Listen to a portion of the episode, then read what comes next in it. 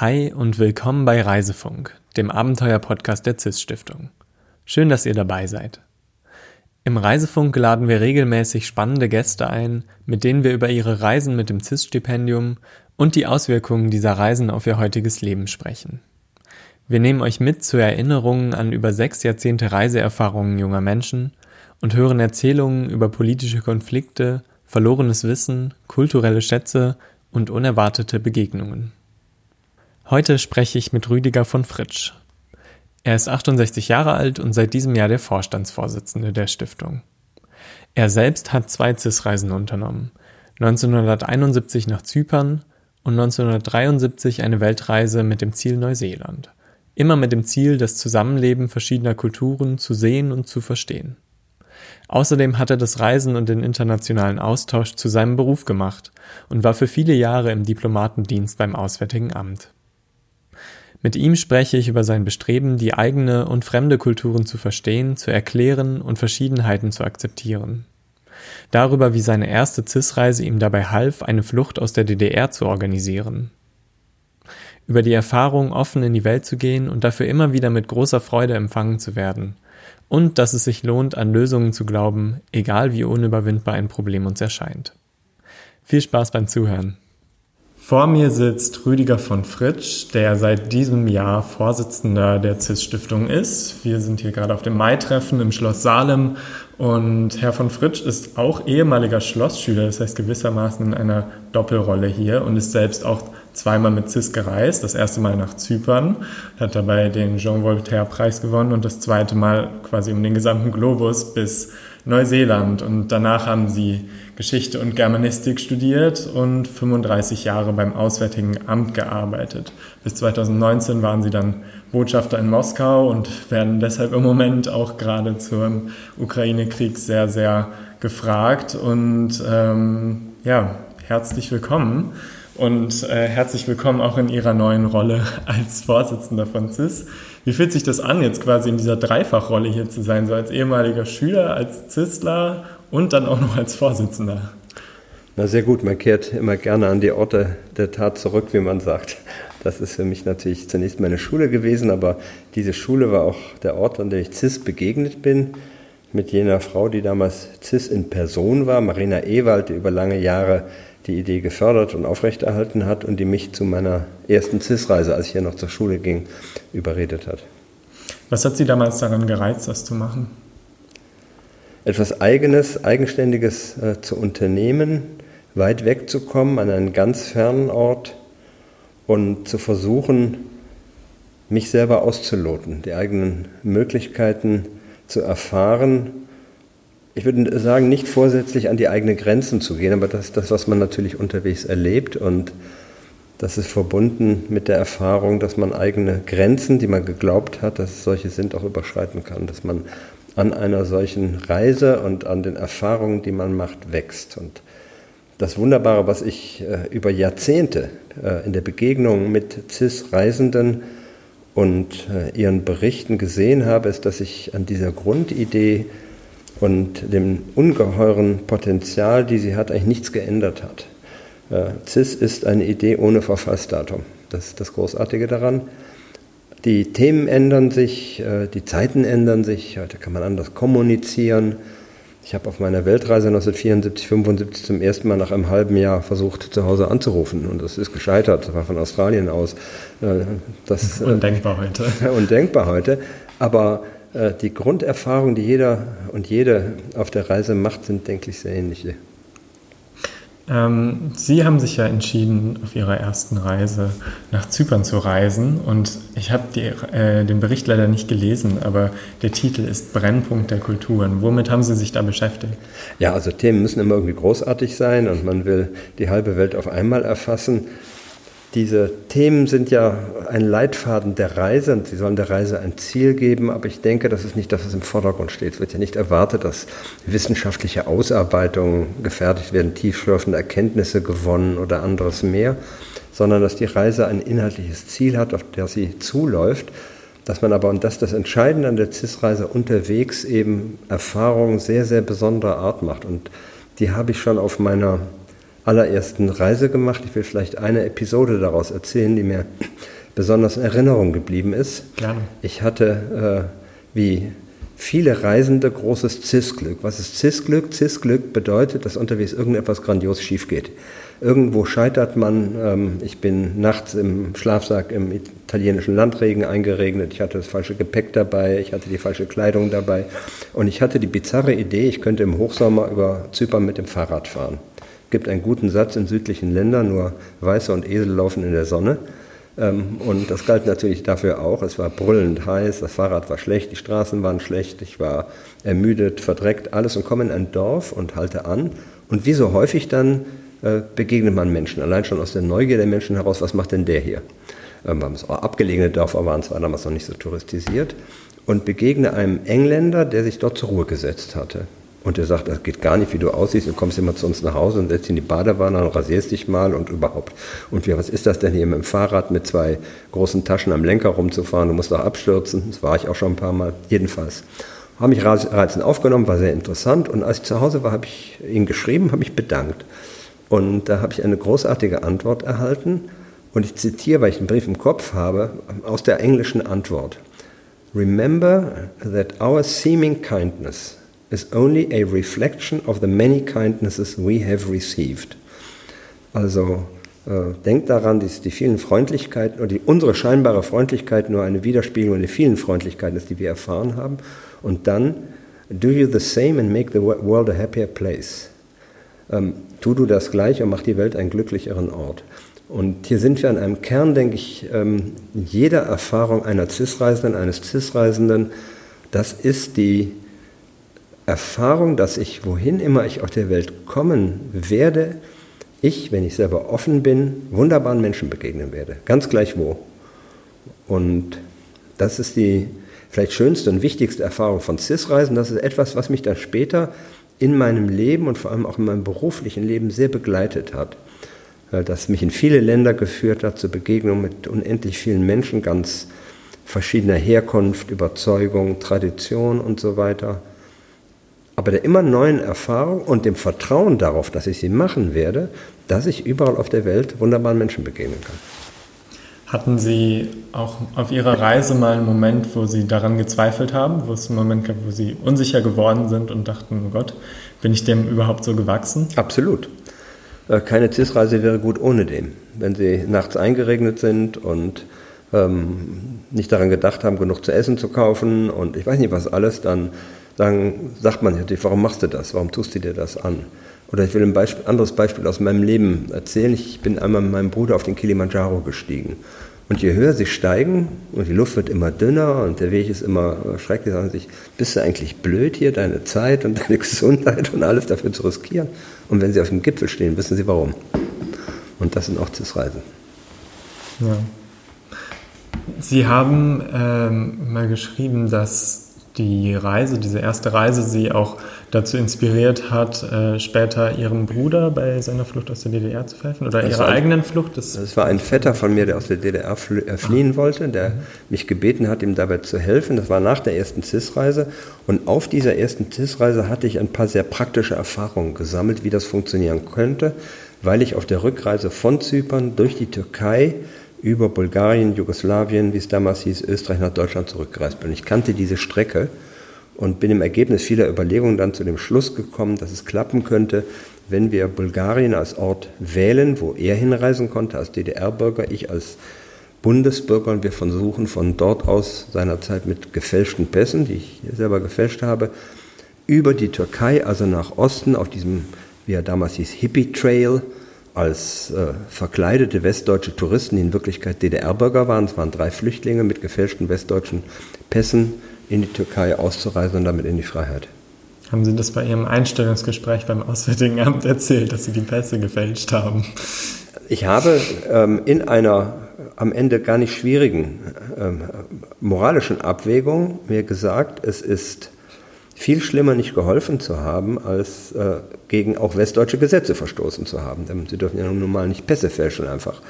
Ähm, von daher äh, habe ich das nie als verwerflich empfunden in dieser Abwägung, aber ich habe es gegen das Gesetz verstoßen und ähm, habe das nie aktiv vorgetragen. Wenn man mich dann danach gefragt hätte, hätte ich das natürlich erzählt. Aber an all diesen Vorstellungs- und Überprüfungsgesprächen wird immer eine entscheidende Frage nicht gestellt, nämlich gibt es irgendetwas, was Sie glauben, uns in Abwägung unserer Interessen noch erzählen zu müssen?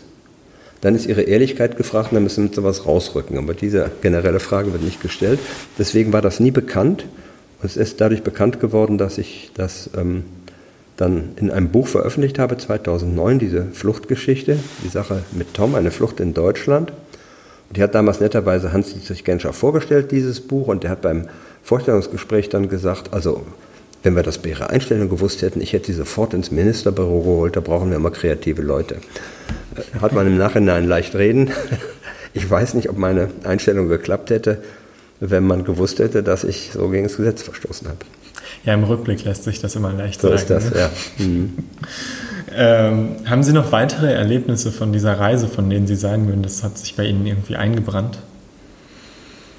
Also wie gesagt, die wichtigste ist wirklich diese ähm, zutiefst menschliche Erfahrung und die Erfahrung, dass Sie in der Lage sein werden, mit Schwierigkeiten äh, fertig zu werden, die Sie für unüberwindlich halten. Und die Erfahrung, dass es immer wieder lohnt, auch in schwierigsten und scheinbar ausweglosen Situationen, in Situationen, wo sie mit größten Problemen konfrontiert sind, die Hoffnung zu behalten, dass es auf Probleme, die wir kennen, deren Lösung wir aber noch nicht kennen, möglicherweise oder wahrscheinlich Lösungen geben wird, die wir uns heute noch nicht vorstellen können. Das ist, denke ich, etwas zutiefst Wichtiges, das uns in unserem Leben leiten muss, dass wir nie den Glauben an die Lösbarkeit von Problemen verlieren. Da würde ich zustimmen. Ja. Ähm, Sie haben ja noch eine zweite Reise dann gemacht, ja. die Sie wahrscheinlich aufgrund Ihres Preises dann machen konnten. Und ähm, da haben Sie es quasi nochmal eine Nummer größer gemacht ja. und gesagt, okay, ähm, jetzt reise ich halt einfach mal aus Europa raus, sind über die Türkei, über Pakistan, Indien bis hin nach Neuseeland gereist. Was hat Sie dazu motiviert? Ich wollte möglichst weit weg. Das war, war Sehr pragmatisch. Ziel. Ich war zwischen Abitur und, und Beginn des Studiums und habe mir gesagt, jetzt nimmst du dir die Zeit und äh, reist irgendwo ganz weit weg. Und am weitesten weg von Deutschland ist Neuseeland. Und äh, interessiert hat mich dort ähm, die Tatsache, das hatte ich zumindest immer wieder gehört, dass die Beziehungen dort in einer ehemaligen Kolonie, in einem von Europäern besiedelten, kolonisierten Land, zwischen den ursprünglichen Einwohnern des Landes, also in diesem Fall den neuseeländischen Maori, und ähm, den Kolonialisten, um sozusagen, besser sind als irgendwo anders sonst in, einem ehemal, in einer ehemaligen Kolonie. Und mich hat dann die Frage geleitet, warum ist dem möglicherweise so und woran liegt das? Das war sozusagen das Thema der Reise, aber wie alle CIS-Reisen war natürlich die Reise selbst der Weg. Also der Weg bis Neuseeland hat, ich glaube, drei, nein, länger gedauert, vier Monate oder sowas. Ich war ewig unterwegs, bis ich dort war. Es war, wie Sie gesagt hatten, über Griechenland, die Türkei, dann den Iran aus der Zeit des Schah, Afghanistan, als es noch ein ganz ruhiges, friedliches Land war, ein großartiges Land, Pakistan, Indien, Thailand, Malaysia, Australien. Da habe ich das gemacht, was TIS-Reisenden erlaubt ist. Man darf ja kein eigenes Geld mitnehmen, aber man darf unterwegs Geld hinzuverdienen habe ich große Karriere gemacht. Ich habe als äh, Tellerwäscher angefangen und war nach drei Monaten Kellner und habe so viel Geld verdient, dass mir die weitere Reise möglich war. Dann war ich fünf Monate in Neuseeland und habe meine Rückreise dadurch bestritten, dass ich auf einem Containerschiff gearbeitet habe, was von Neuseeland durch den Panama-Kanal nach Europa zurückgefahren ist. Und da habe ich als, wie das auf Schiffen heißt, Messehilfe, also Küchenjunge, gearbeitet. Ich hätte auch gelesen, dass Sie noch in Panama waren. Ich habe mich gefragt, wie das so in die Reise reingepasst hat. Aber Ach, acht Stunden. acht Stunden, aber Sie waren da. Ich war in Panama. Ja, ich merke, es zieht sich so ein bisschen durch, so dieses, ähm, dieses, dieser Versuch zu verstehen, wie Kulturen, wenn sie zusammenleben, so funktionieren. Also irgendwie so dieser Brennpunkt der Kulturen auf Zypern, ja. das Zusammenleben der ehemaligen ja. Kolonialmächte und der Maori. Äh, was haben Sie da gelernt? Also warum funktioniert das und warum funktioniert es nicht? Also hat, wie war das auf Zypern beispielsweise? Also sagen wir mal so, diese Reisen haben mich sehr stark für meinen späteren Beruf als Diplomat motiviert. Warum? Ich habe gemerkt auf den Reisen, dass ich es interessant finde, zu versuchen, ein eigen anderes Land aus der Sicht seiner Menschen zu verstehen zu versuchen zu verstehen, warum andere uns so sehen, wie sie uns sehen und zu versuchen, anderen zu erklären, wie wir glauben, dass wir sind.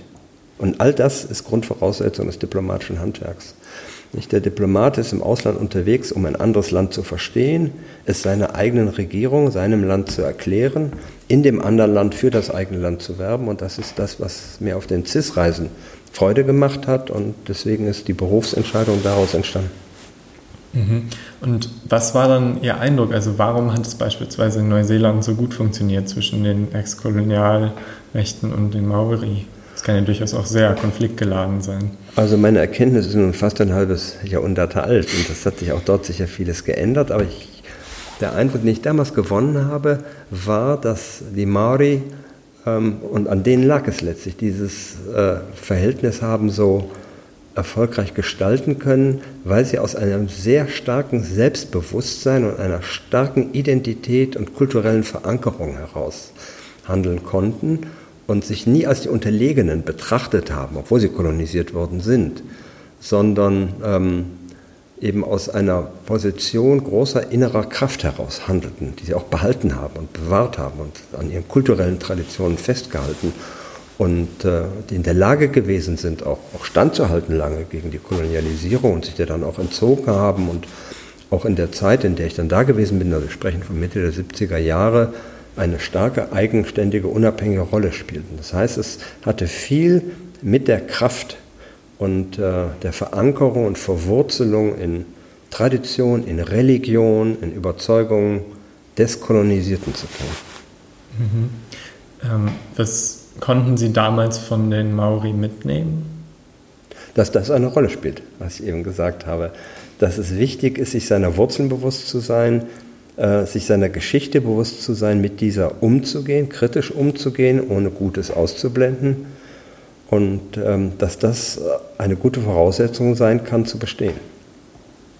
Ja. Sie sind ja danach, wie Sie schon gesagt haben, äh, zum Auswärtigen Amt gegangen. Äh, wie hat Ihnen das weitergeholfen, diese CIS-Reise gemacht zu haben? Oder war das überhaupt, war das der Hauptgrund oder war Ihnen das schon vorher klar, dass Sie das machen wollen? Nicht unbedingt. Ich war ähm, lange Zeit sehr unschlüssig, was ich überhaupt machen sollte. Ich machte ja, Abitur ja Germanistik studiert und, und habe keine Vorstellung gehabt beim Abitur, was ich machen sollte. Dann habe ich diese Fluchthilfe organisiert, dann habe ich in einem Heim für Menschen mit Behinderung gearbeitet, eine Zeit lang, habe ich meine zweite CIS-Reise gemacht, kam ich nach Hause und hatte keine Ahnung, was ich machen sollte und habe das studiert, was mir in der Schule Spaß gemacht hat, Deutsch und Geschichte. Und äh, habe aber gemerkt, dass diese CIS-Reisen ungeheuer prägend gewesen sind. Das ist für meinen Berufsweg, für meinen privaten Lebensweg sehr prägend gewesen. Ähm, die, diese Faszination der Begegnung mit dem anderen, anderen Kulturen, anderen Menschen, dem Versuch, sie zu verstehen, dem Versuch, zu erklären nach allen Seiten. Und dann ist mir irgendwann klar geworden, dass die Diplomatie dafür möglicherweise ein guter Beruf ist, wenn man dieses Interesse hat und eine Grundvoraussetzung mitbringt, die, glaube ich, fast alle CIS-Reisenden auch verbindet, nämlich eine große Neugier, also eine ehrliche und positive Neugier. Wenn man die lebenslang behält, dann hat man eine gute Voraussetzung oder sich vorstellen kann, die lebenslang zu behalten, hat man eine gute Voraussetzung für den äh, diplomatischen Beruf. Weil Sie müssen sich alle paar Jahre etwas völlig anderes einstellen. Sie dürfen nicht gleichgültig werden. Sie müssen auf andere Menschen, andere Verhältnisse, Länder, Kulturen mit immer neuem, ehrlichen Interesse zugehen. Sie müssen versuchen, dies mit so wenig Vorurteil äh, zu tun ähm, wie möglich. Mark Twain hat ja einmal etwas gesagt, was CIS quasi als Leitmotto nutzen könnte, nämlich Reisen ist tödlich für Vorurteile.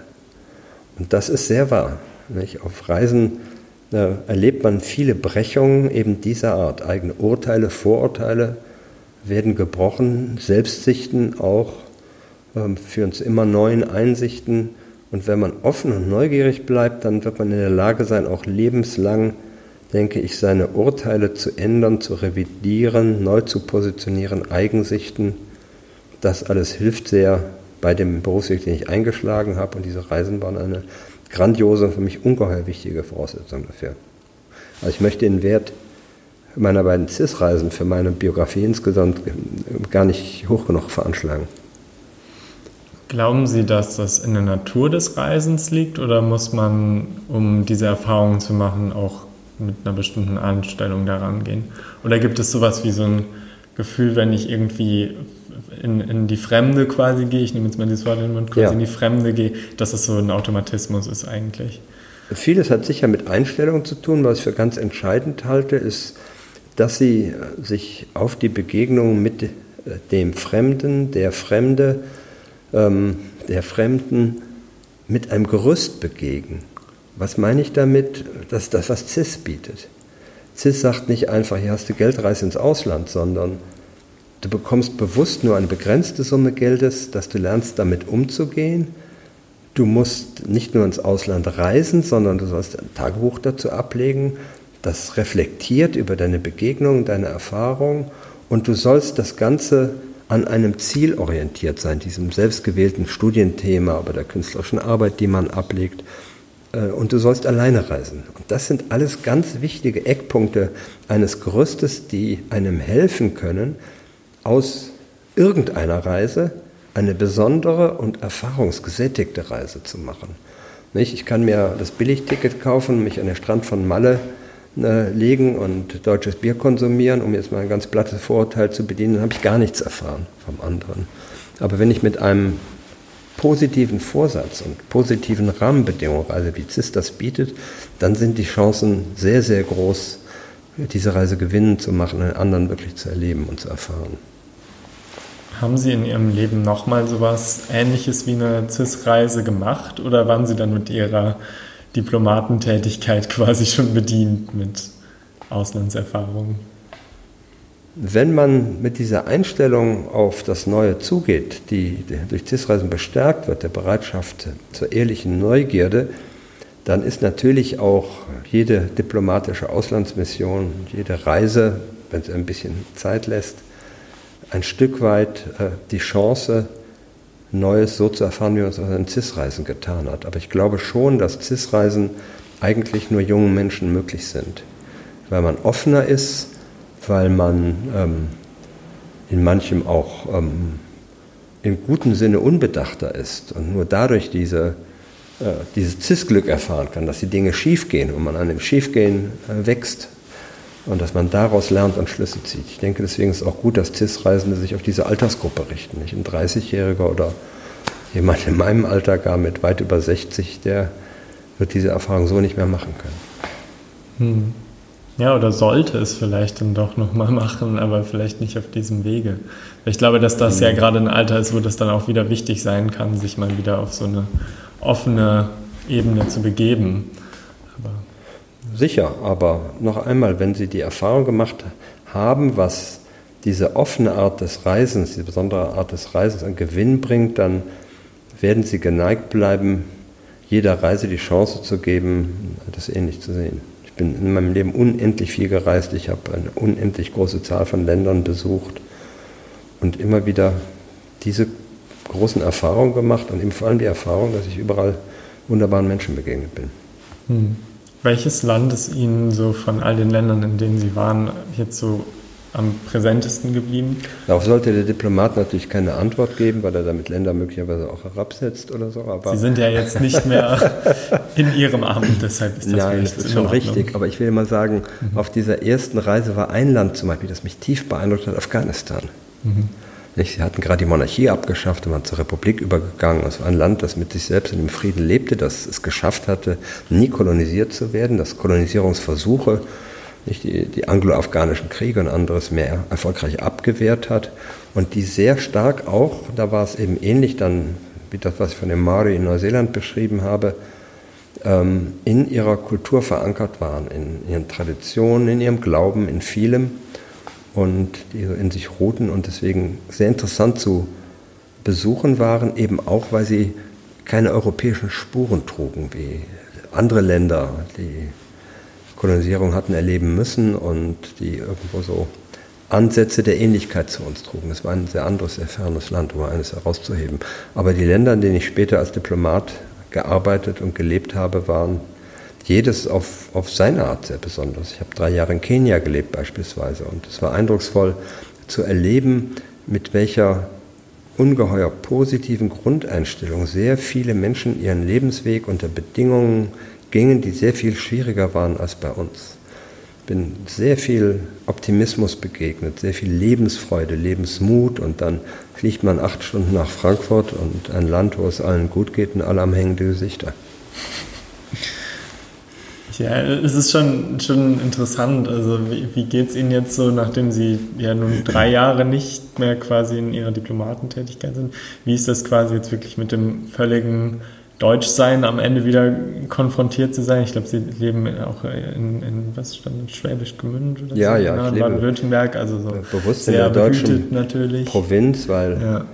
Deutschlands Reichtum liegt ja auch in seiner Vielfalt und in seinen Provinzen und Regionen und sehr bewusst und gerne ich bin Erfahrungslebensreise gesättigt natürlich. Ich trage diese wunderbaren Erinnerungen in mir und äh, die gegenwärtige Tragödie der europäischen Friedensordnung, die Wladimir Putin zu verantworten hat, führt dazu, dass an meiner letzten Tätigkeit als Botschafter in Russland im Moment ein besonders großes Interesse besteht, naheliegenderweise, und deswegen großes Interesse daran, das erklärt zu bekommen, erzählt zu bekommen, eingeordnet zu bekommen. Und deswegen ist mein vermeintlicher Ruhestand im Moment ein großer Unruhestand. Und ich habe das große Glück, eine wunderbare Frau zu haben, die das nicht nur mitträgt, sondern mich bestärkt darin zu sagen, du hast so viel erfahren dürfen und du hast so viel Begegnung gehabt und so viel erlebt. Du hast auch so etwas wie eine Verpflichtung, dabei mitzuhelfen, zu versuchen, zu erklären. Und dem versuche ich im Rahmen des Möglichen Rechnung zu tragen, mit dem Ergebnis, dass mein Kalender ziemlich Achterbahn fährt dieser Tage. Das kann ich mir vorstellen. Wir haben ja hier auch wahnsinnig viele Arbeiten aus Russland und der Ukraine jetzt angesichts der aktuellen Situation ausgestellt. Und da merkt man natürlich auch immer wieder so, okay, es gibt natürlich irgendwie diese politische Ebene und es gibt dann irgendwie so diese Ebene der Bevölkerung und der Individuen, richtig? Das ist das Entscheidende, dass man dazwischen unterscheiden lernt, dass man nicht die Regierung eines Landes äh, mit den Menschen eines Landes gleichsetzt, vor allem dann, wenn es autoritär geführte Staaten oder Diktaturen sind, wo Menschen unterjocht werden, wo Repression Menschen- und Bürgerrechte äh, äh, einzwängt und äh, ihre Ausübung fast unmöglich macht. Und das ist die Erfahrung, die ich zuletzt, so die wir, muss ich sagen, meine Frau und ich in Russland gemacht haben, dass die eine Ebene diese schon in den Jahren, die ich da gewesen bin, 2014 bis 2019, ungeheuer schwierige, hochkontroverse politische Situation ist und das andere die Menschen des Landes, die anders ticken als wir, um das zu sagen, anders funktionieren, anders denken, die man versuchen muss, auch in ihrer Verschiedenheit zu akzeptieren. Das erscheint mir extrem wichtig, weil wir so eine gewisse Neigung haben, manche Dinge automatisch von anderen zu erwarten. Dass man versuchen muss zu akzeptieren und diesen schmalen Grad geht zwischen Verschiedenheit und einer Situation, in der Rechte und Freiheiten eingeschränkt geschränkt werden. Das vermischt sich ja manchmal. Und ähm, dass man dann Menschen begegnet, die anders funktionieren, ähm, aber die irgendwo ganz toll sind. Also ich erzähle noch eine Begebenheit. Meine Frau und ich haben ganz privat eine Reise mit der Transsibirischen Eisenbahn ganz vom Osten bis in den Westen gemacht und sitzen im Speisewagen und nach 40 Minuten habe ich dann einen scheuen Blick in Richtung der äh, Kellnerköchin, die dort bediente, gewagt, nachdem andere schon bedient gewesen waren. Und da bin ich angepfiffen worden, was ich mir eigentlich vorstellen würde. Und sie sei hier allein und wie sie das alles schaffen solle. Und dann hat sie gesagt, kommen Sie mal mit. Und dann hat sie mich in ihre Küche geführt und hat mir ihre selbstgemachten Würste gezeigt und von ihrem Leben erzählt. Sowas ist toll, ja. Äh, zu erleben, zum einen, wie die Menschen nach außen hin, so dieses Borstige, äh, reagieren und wie sie dahinter sind. Oder die Begegnung mit der russischen Zivilgesellschaft, mit Künstlern und Schriftstellern und Musikern und, und anderen, die versuchen, unter den Bedingungen eines damals noch autoritären Systems, das immer mehr eine Diktatur wird, ein unabhängiges, äh, selbstbestimmtes Leben zu führen und sich ihre eigenen Gedanken zu machen und nicht einfach der offiziellen Propaganda und den Lügen hinterherzulaufen. Ja, wenn Sie jetzt heute nochmal jung wären und nochmal eine CIS-Reise machen müssten, wo würden Sie hinreisen? Noch nach Zypern und Neuseeland. Tatsächlich. ich sage sag es einfach so, weil, das, weil es interessant war. Ähm, auch im Ruhestand äh, fall mir eine, fällt mir eine große Zahl von wunderbaren Reisezielen ein, wobei ich gar keinen großen Bedarf mehr habe, weil ich in meinem Leben so viel gereist bin. Im Moment finde ich es wunderschön, Regionen Deutschlands zu erkunden, die ich in 35 Jahren überwiegend im Ausland so nicht kennengelernt habe und die eigene Nachbarschaft und Umgebung und anderes mehr.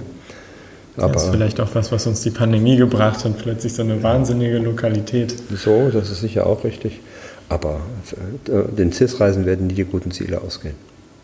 Ja. Ich finde es auch interessant, weil wir ja durch die Pandemie die letzten zwei Jahre auch einige deutsche Ziele hatten, was ja vorher einfach ja. aus durchaus auf verständlichen Gründen nicht erlaubt war. Und dann aber auch zu sehen, okay, man muss vielleicht auch nicht immer so staatliche Grenzen überschreiten, um was zu lernen und zu erfahren. Ich denke schon, dass das wichtig bleibt, weil ein wichtiges Element der CIS-Reise ist die Begegnung mit der wirklichen Verschiedenheit. Und bei uns ist halt alles dann am Ende relativ ähnlich. Sie kennen die Regeln und wissen, wie was funktioniert in dem Land und wie Gewohnheiten sind und so. Und das ermöglicht nicht den Erfahrungsreichtum, den Sie haben, wenn Sie selbst über die Grenze in die Niederlande fahren oder nach Dänemark oder wohin. Wir hatten in den ähm, 70er, 80er Jahren, als ich selber in der Jury von CIS mitgearbeitet habe, eine große Kontroverse, sollte man CIS-Reisen in die DDR erlauben.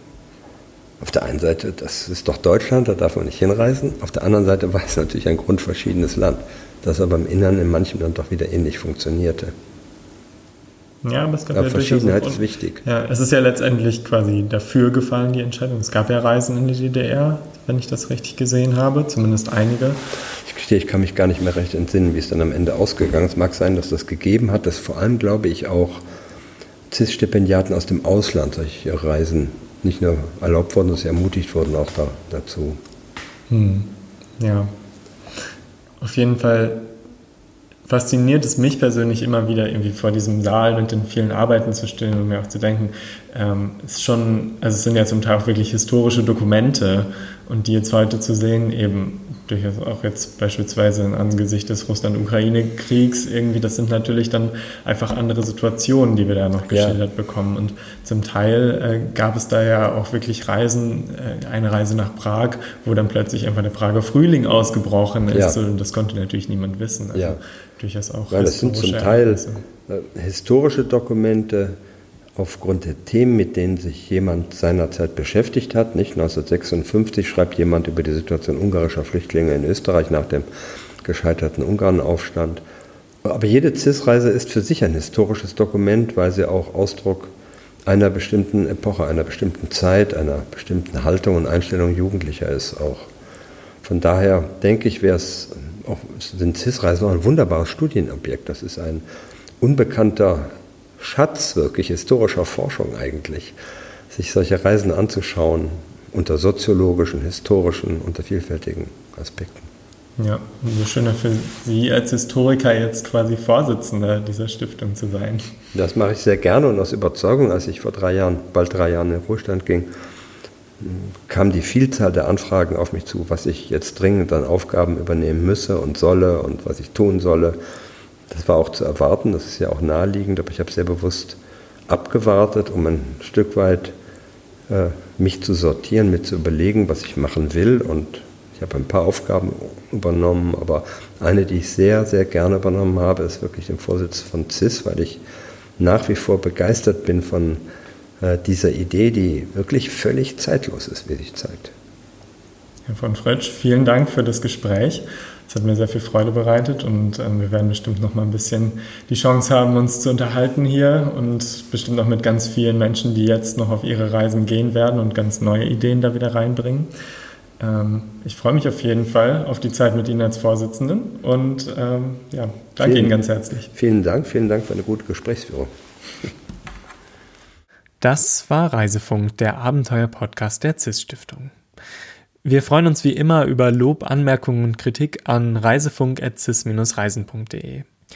Unter www.cis-reisen.de findet ihr die Kurzberichte vergangener CIS-Reisen, weitere Folgen unseres Reisefunks und wenn ihr zwischen 16 und 20 seid, könnt ihr euch online für eure eigene CIS-Reise bewerben.